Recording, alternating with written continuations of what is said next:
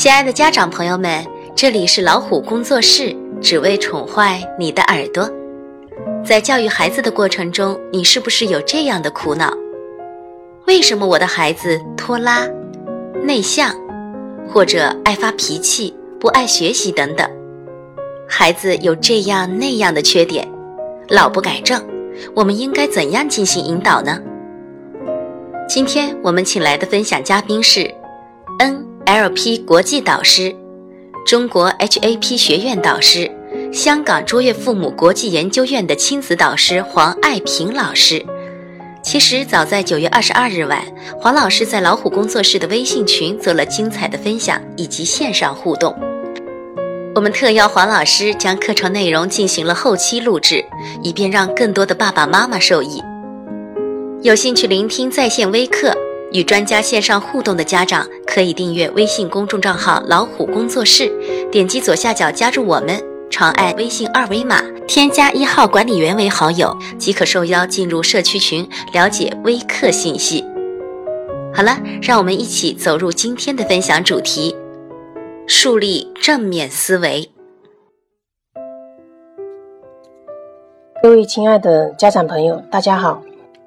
我是黄爱萍，我爱每一位萍水相逢的朋友。首先，很高兴有这个机会可以超越时空，跟大家在这里相遇，一起来探讨有关亲子教育的话题。我想，对面的你，或许已经是可爱孩子的父母，也或许还是父母可爱的孩子。不管你是哪一种身份，我相信。你一定都是一位爱学习的人，所以此刻在课程正式开始时，请先给自己一份欣赏和肯定。接下来，我们来进进入我们今天的主题：建立正面思维。在进入主题之前，我先问大家一个问题：您认为是家庭教育重要，还是学校教育重要？又或许是社会教育更重要呢？据我们有关专家统计，家庭教育对人的影响占百分之七十，学校教育占百分之二十，社会教育占百分之十。或许有的家长会不同意，他会告诉我说：“黄老师，学校教育怎么会只占百分之二十呢？我的孩子从来都不听我的。”而老师的话则像圣旨。现实生活中有没有这样的案例呢？是，有很多这样的案例。那么，我们一起来看一看著名歌唱家李双江的儿子李天一的个案。李天一四岁就入选中国幼儿申奥大使，四岁学习钢琴，八岁学习书法，十岁加入中国少年冰球队。而且是海淀区书法协会最年轻的会员，不可谓多才多艺。然而，又是什么样的原因导致了他走上了犯罪的道路呢？归根到底，是家庭教育出了问题。所以，李嘉诚说得好：“任何的成功都弥补不了孩子教育的失败。”亲爱的父母们，你们同意吗？所以我们会说，家庭是复印机，父母是原件，孩子是复印件。而当复印件出现问题时，我们应该改什么呢？相信智慧的你一定已经有了答案。对，就是要修复复印机的时候，同时更改原件。所以说，父母百分之一的改变，会带来孩子百分之九十九的改变。今天，与其说我们是来上亲子课，不如说我们是来自我成长的。我们要成为更好的自己。所以，今天黄老师要传递给大家的第一点就是：学习不是为了搞定孩子，而是为了成长自我。接下来，我们一起来看一看大家都有什么困惑，期待解决，或者说在教育孩子的过程中，我们遇到了怎样的问题？在过往的课程经验当中，我发现大部分的父母都面临着孩子拖拉、胆小内向、脾气不好、不听话、没有礼貌、不爱学习、不运动。话多，不讲卫生，爱哭，爱玩游戏，等等等等这样的问题，您是否也有类似的困惑呢？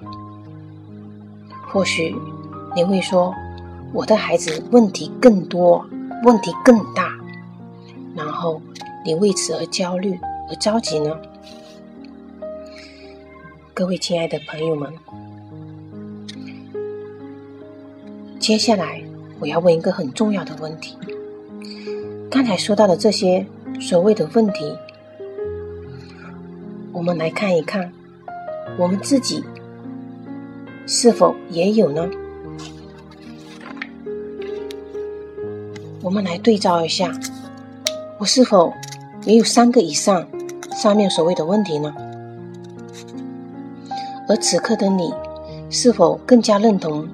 家庭是复印机，父母是原件，孩子是复印件，这个隐喻呢？是啊，我们不禁要感慨，孩子生出来就是一张白纸，而他的人生剧本完全是由父母描绘的。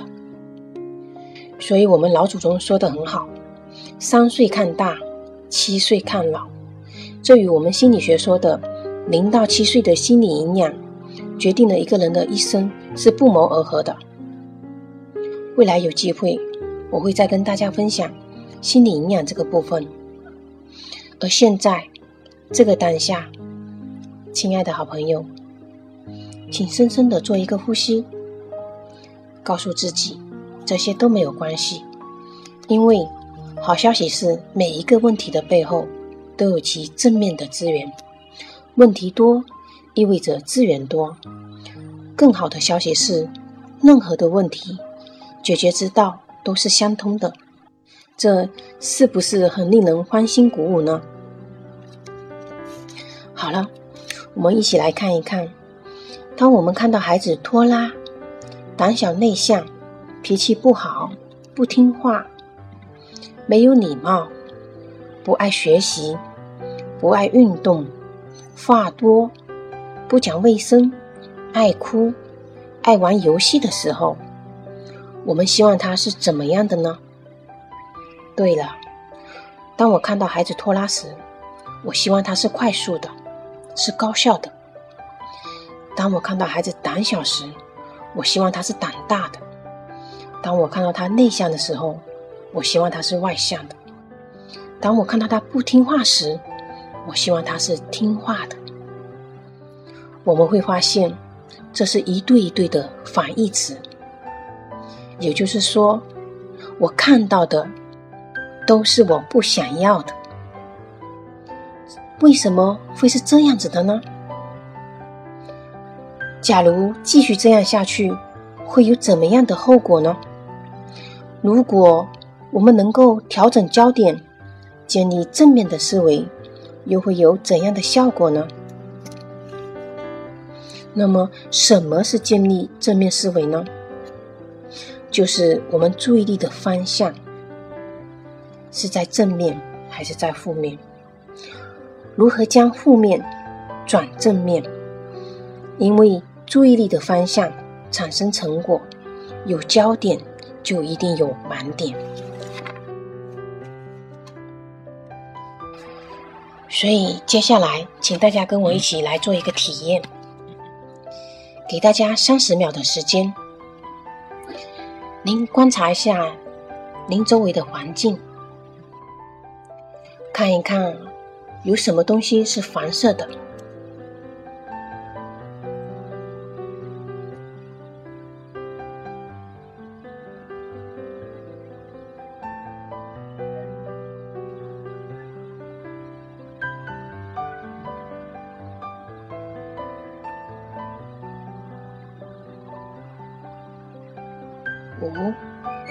四、三、二、一，好，时间到了，请你闭上眼睛。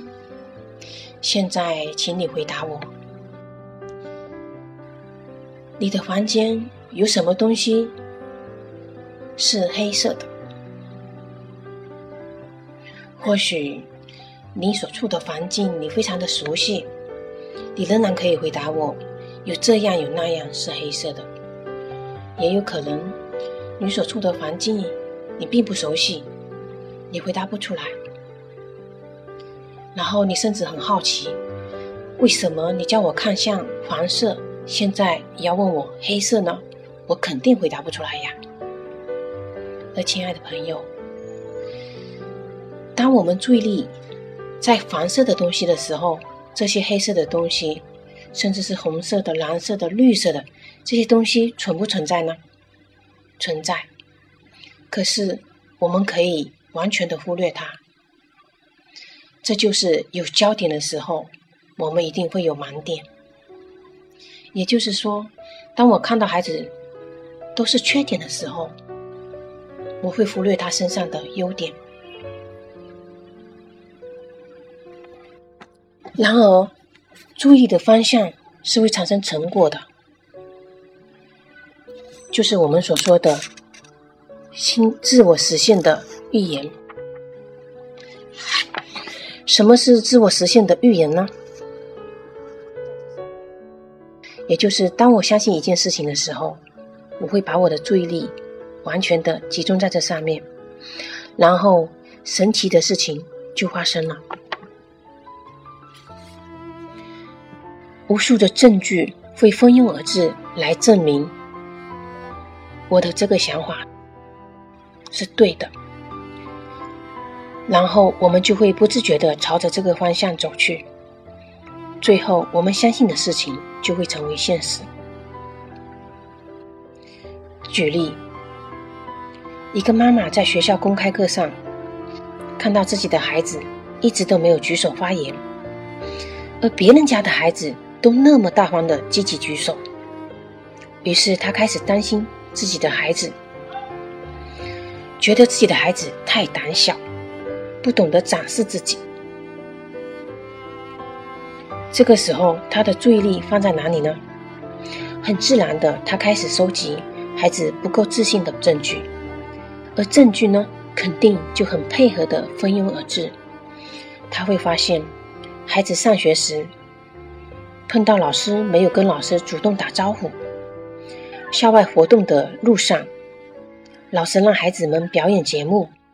别人家的孩子都踊跃参加，自己家的就是没有站出来。这个时候他会怎么对自己说呢？没错，我的孩子就是太胆小，就是不够自信。接下来他又会发现，儿童节表演的时候，自家的孩子完全就是在凑数。看来我的孩子真的是有问题。当家长这样看待问题的时候，他会是怎么样的呢？他有很多的焦虑和担心，然后自然而然的会把这个压力传递给孩子。他会忍不住的问孩子：“你为什么不跟老师打招呼啊？”小朋友要有礼貌。当妈妈这样问孩子时，孩子收到一个怎样的信息呢？我不够好，妈妈不喜欢我。事实上，孩子的低价值感就是在这样的过程中形成的。当孩子没有举手发言时，妈妈又会问：“你看，别人都举手了，你为什么不举手呢？”慢慢的，不仅家长相信孩子胆小。孩子自己也会越来越相信我是胆小的，到最后，孩子越来越不自信。而这个妈妈相信的，同时也是妈妈担忧的事情，就成为了事实。孩子成为了一个不自信的人。既然自我实现的预言是可以成为现实的，那我们是不是可以将预言改写呢？亲爱的朋友们，是的，好的预言一样也是可以实现的。首先，当我们看到孩子的表现都不是我想要的行为时，我们先问自己一个问题：我要的是什么？当这位妈妈问我：“房老师，我的孩子这么胆小，我要怎么办？”我只问他一个问题：“你不要孩子胆小，那么你要的是什么？”这个妈妈回答我说：“我要他大方啊。”那么，亲爱的家长朋友，难道我们的宝贝从来就没有大方过吗？还是他大方时，你根本就觉得这是理所当然、天经地义的呢？当他做到的时候，您是否有给他及时的回应呢？当他看到他喜欢的小伙伴时，是不是也会主动上前表示友好呢？而这个时候，请不要吝啬我们的肯定和欣赏，让孩子知道我们是喜欢他这样的行为的，而不是把我们的注意力放在我们不不想要的行为上面。孩子根本就不知道爸爸妈妈到底喜欢他怎么样。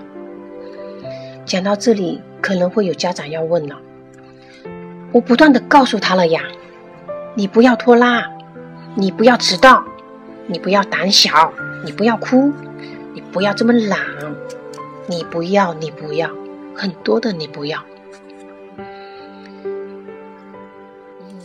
好了，那大家接下来再跟我做一个体验，你可以闭上眼睛。也可以睁开眼睛。现在，不要想一只黑猫，不要想一只正在吃鱼的黑猫。亲爱的朋友们，此刻你脑海里想到的是什么？是的，你的头脑里一定有一只正在吃鱼的黑猫。这是为什么呢？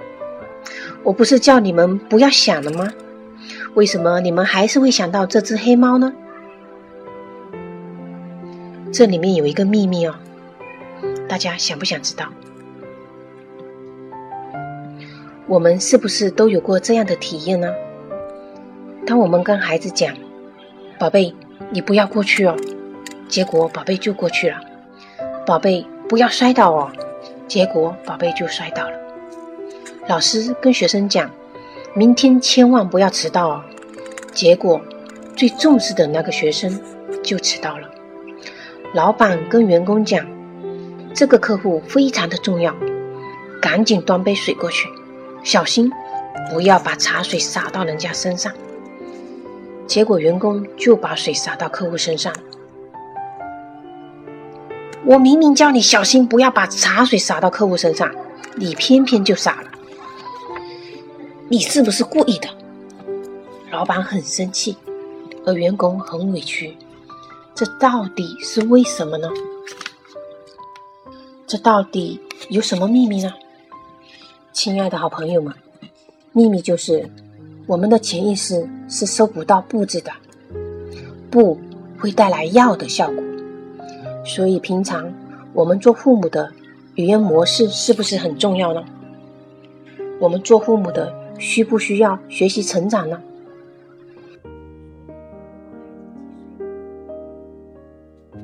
我们先来看看拖拉背后有什么正向的资源。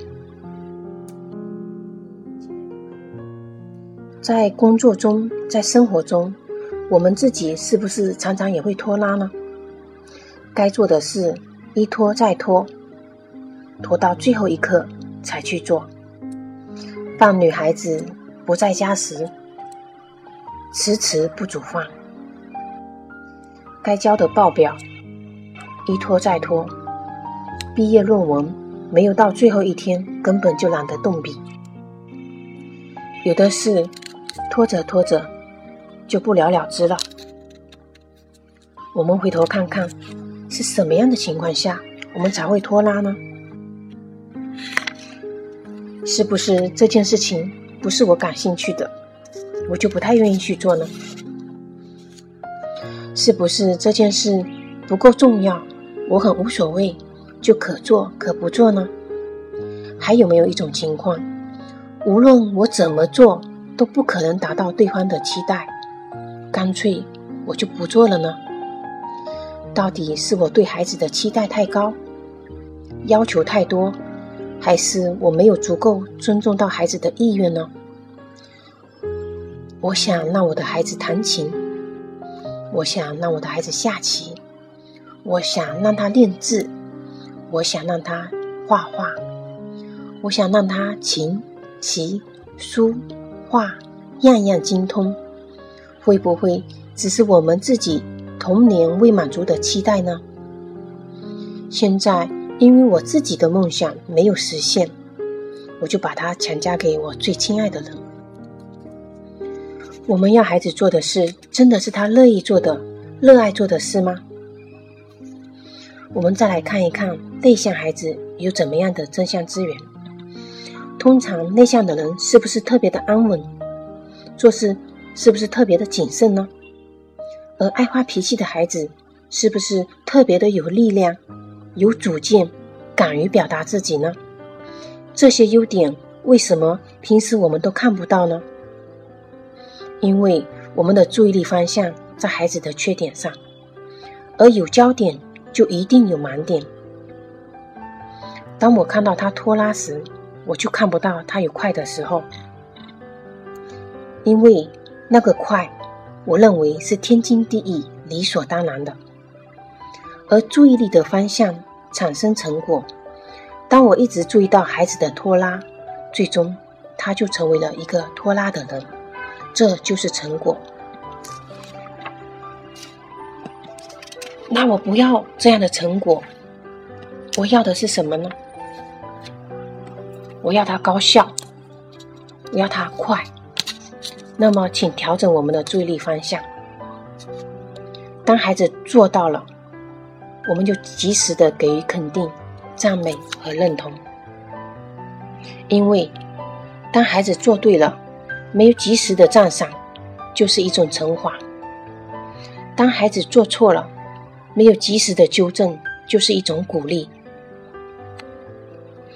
我们以刚才那位焦虑的妈妈为例。当孩子在集体表演中出现，这是不是也值得肯定的行为呢？当孩子在集体表演中出现，这是不是也是一件值得肯定的事呢？宝贝，当妈妈看到你在台上像演员一样表演时，妈妈真的为你骄傲。宝贝，妈妈留意到同学们举手发言时，你很认真的听同学在发言。你真的是一个爱学习的孩子。妈妈相信，当你准备好的时候，一定也会乐意将自己的知识举手发言，分享给全班的同学。孩子不肯跟老师打招呼，那么是不是我的行为影响了他呢？我明天是不是可以给孩子做一个好的榜样呢？当妈妈这样做的时候，会有怎么样的一种情绪呢？是不是更加的积极乐观呢？而孩子又会收到怎么样的一份信息呢？哦，妈妈喜欢我分享，妈妈看到我表演时很开心。孩子天然是要跟父母深度连接的。当他收到这样的信号时，不论是意识还是潜意识，他都会朝着妈妈乐意看到的方向走去。渐渐的，你会发现孩子越来越大方。最后，这个自我实现的预言，我的孩子是一个大方的人，也就会成为现实。我们不要孩子拖拉，我们要孩子高效，我们要孩子快。那么，亲爱的家长们，难道我们的宝贝一天二十四个小时都没有快过吗？他去踢球的时候，是不是会很快呢？他去吃冰淇淋的时候，是不是会很迅速呢？这难道就不是一种快吗？去看到这个快，去强化这个快，慢慢的，你会发现你的孩子越来越高效，最后这个自我实现的预言也会成为现实，就是你的孩子成为了你想要的那个高效的孩子。所以，行为举证的办法是：当我看到孩子的行为不是我想要的表现时，先多一份觉察，问问自己，我要的是什么？然后关注好的行为，忽略不好的行为。同样的，在亲密关系中，这个方法可不可以用呢？举例。当先生深夜十二点回到家，太太打开门的那一刻，一般会说什么呢？生活中我们是不是常常有这样的个案？门打开，太太第一句话会说：“你终于舍得回来了。”或者又或许会说：“你也知道回来呀。”然而，这是他想要的吗？这真的是他要表达的话语吗？而当先生收到这样的信息的时候，他又会给到怎么样的回馈呢？他明天是否会早回家呢？如果在这个当下，作为太太的一方多了一份觉察，知道自己想要的是什么，可以如何调整呢？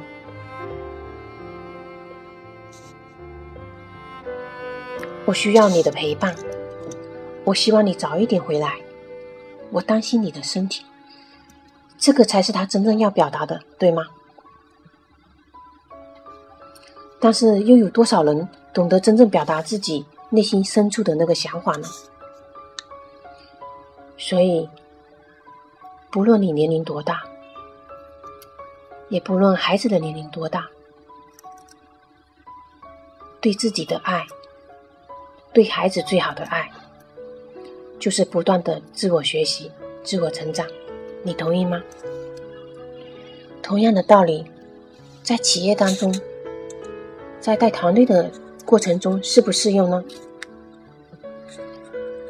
当我看到我的员工怎么看都不如我意的时候，是不是也可以用这个办法呢？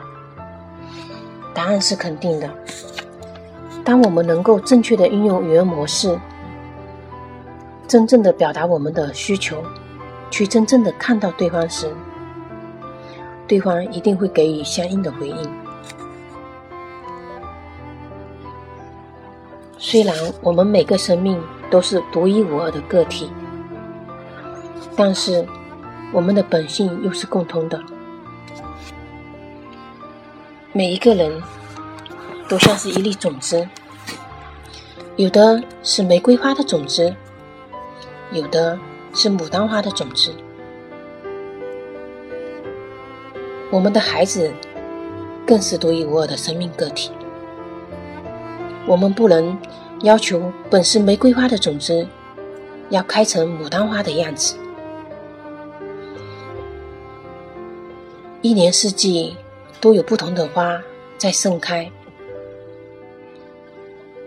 请耐心等待你家的那一颗种子，或许它是磷酸傲雪的寒梅，它要在那个时，它要在那个时期才能开出它美丽的花朵。也有可能你家的孩子根本就不开花，因为它很可能是一棵参天大树。无论是花、是果、是树，同样的，都需要阳光、雨露、水分、土壤的滋养。这就是我们讲的人类需要的心理营养。所以在未来的学习中，我会继续跟大家分享有关心理营养和语言的魔力等主题。今天的课程就先到这里结束。期待再次跟大家相遇的时间，感谢大家的聆听，再会。